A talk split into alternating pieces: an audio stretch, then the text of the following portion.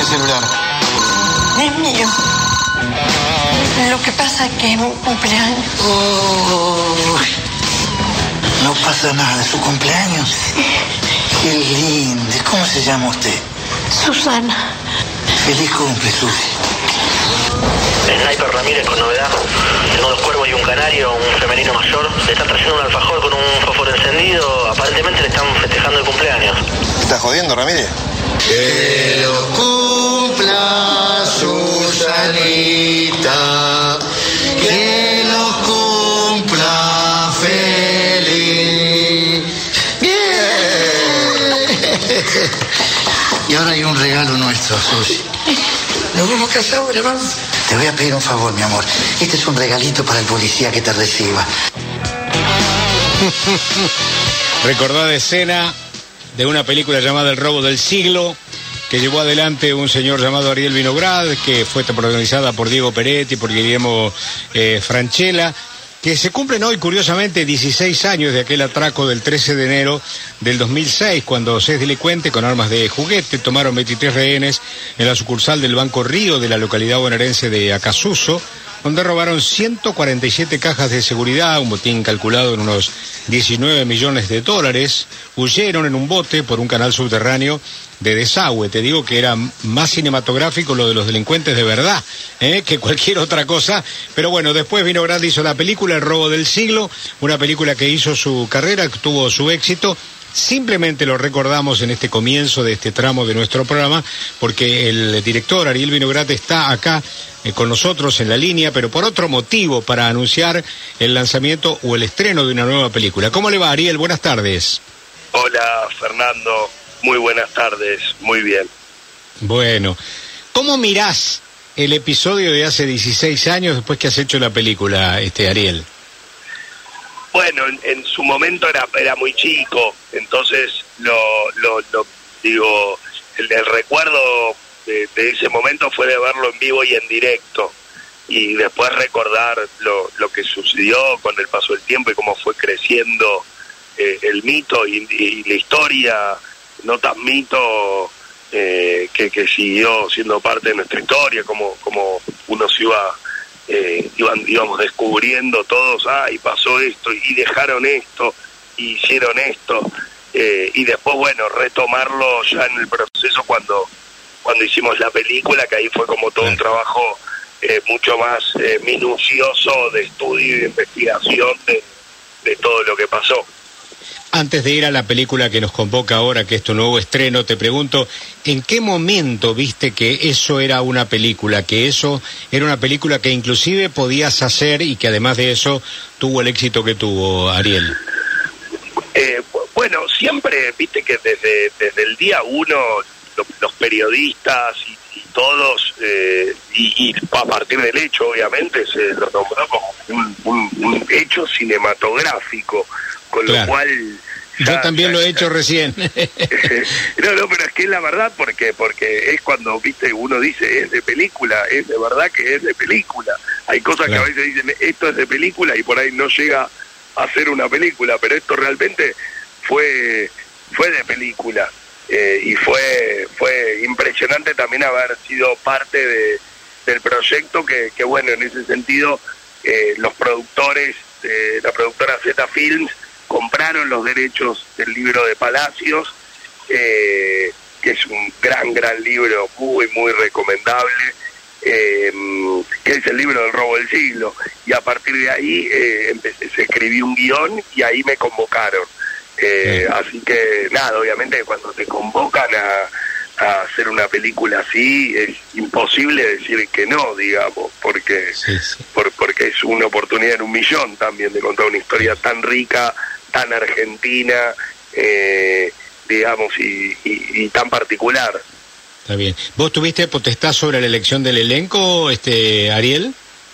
Sí, la- desmitificar un poco esto, digo, el cine es un gran trabajo en conjunto y cuando cuando uno trabaja con, cuando uno lo convocan, eh, digamos, los productores son amigos míos de hace miles de años y, y siempre el proceso creativo es en conjunto, no es que viene algo por imposición, eh, sino que a partir de ahí se arman reuniones y se va se va viendo y con y quién sería el mejor para este rol bueno y se le ofrece el papel digamos como que en ese sentido sí hay hay hay obviamente uno es el director eh, y, y se confía desde el lugar del rol pero pero todo es eh, todo todo se charla y todo es en un en un plan de trabajo en conjunto Está bien. Bueno, vamos a sumar a Iván, a Iván Stenger, nuestro especialista en cine, para hablar de tu estreno, pero también vamos a, vamos a confirmar que Iván tuvo una participación mínima en la película, pero en un momento realmente clave, ¿no? Porque el tipo detecta un hecho eh, significativo. Iván, sumate, querido. Hola, hola Ariel, hola Wino, ¿cómo te va? ¿Cómo andas, querido? ¿Todo bien? Bien, bien, muy bien, disfrutando, disfrutando mucho con, con, tu cine. Es cierto lo que dice Fer, eh, por ahí la participación en tiempo no era extensa, pero fue tan lindo, era tan, eh, fue, tan lindo, es tan lindo laburar, porque yo desde que había visto en 2006 Cara de Queso, y después mi primera boda, este, que lo, lo, hablaba con mi compañera, digo, qué, qué, qué buena onda laburar con este tipo, porque además eh, eh, Ariel hizo mi primera boda, vino para robar, sin hijos. Esta creo que es tu décima película, ¿no? Sumando las de México. Sí, sí, sí, exactamente. Y también filmamos comerciales juntos con Iván también, ¿eh? Sí, nos hemos, sí. hemos cruzado varias veces.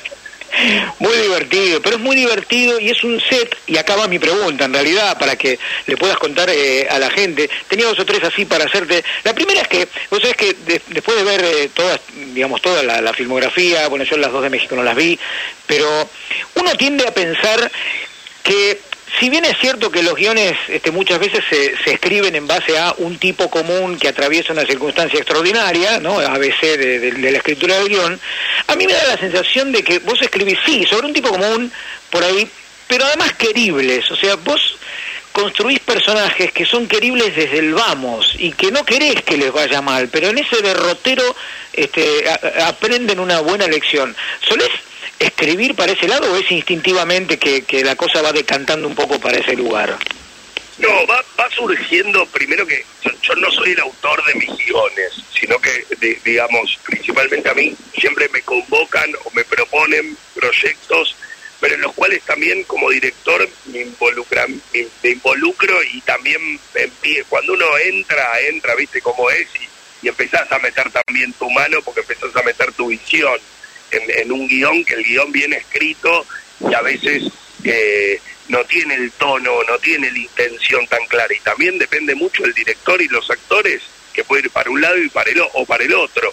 En ese sentido, eh, obviamente que siempre es más lindo contar historias de perdedores o de personajes que están atravesando eh, circunstancias o son personas comunes que de pronto eh, tienen que atravesar circunstancias extraordinarias. Y siempre es lindo, principalmente para con la comedia, acompañar ese, ese camino, ver cómo se equivoca es lo que produce la comedia. Si es la historia de una persona, eh, sea un hombre o una mujer, y que no tiene ningún conflicto y que le va perfecto y que todo le sale bien, eh, es, aburrido, digamos, no, no hay historia. Entonces, ya desde, desde el vamos, eh, yo creo que lo que los buenos guiones son los guiones que en, los cuales hay eh, personas que, que se le presentan desafíos, por, por ahí es personas comunes que se le desafían, que se le presentan desafíos poco comunes y a partir de cómo eh, toma decisiones o reacciona, sucede suceden estos hechos de comedia y que vos vas creciendo con, o sea, mientras va avanzando la trama, crece nuestro personaje y nosotros como espectadores eh, acompañamos ese camino del héroe y nos sentimos gratificados y queremos que le vaya bien, porque primero lo vimos perder.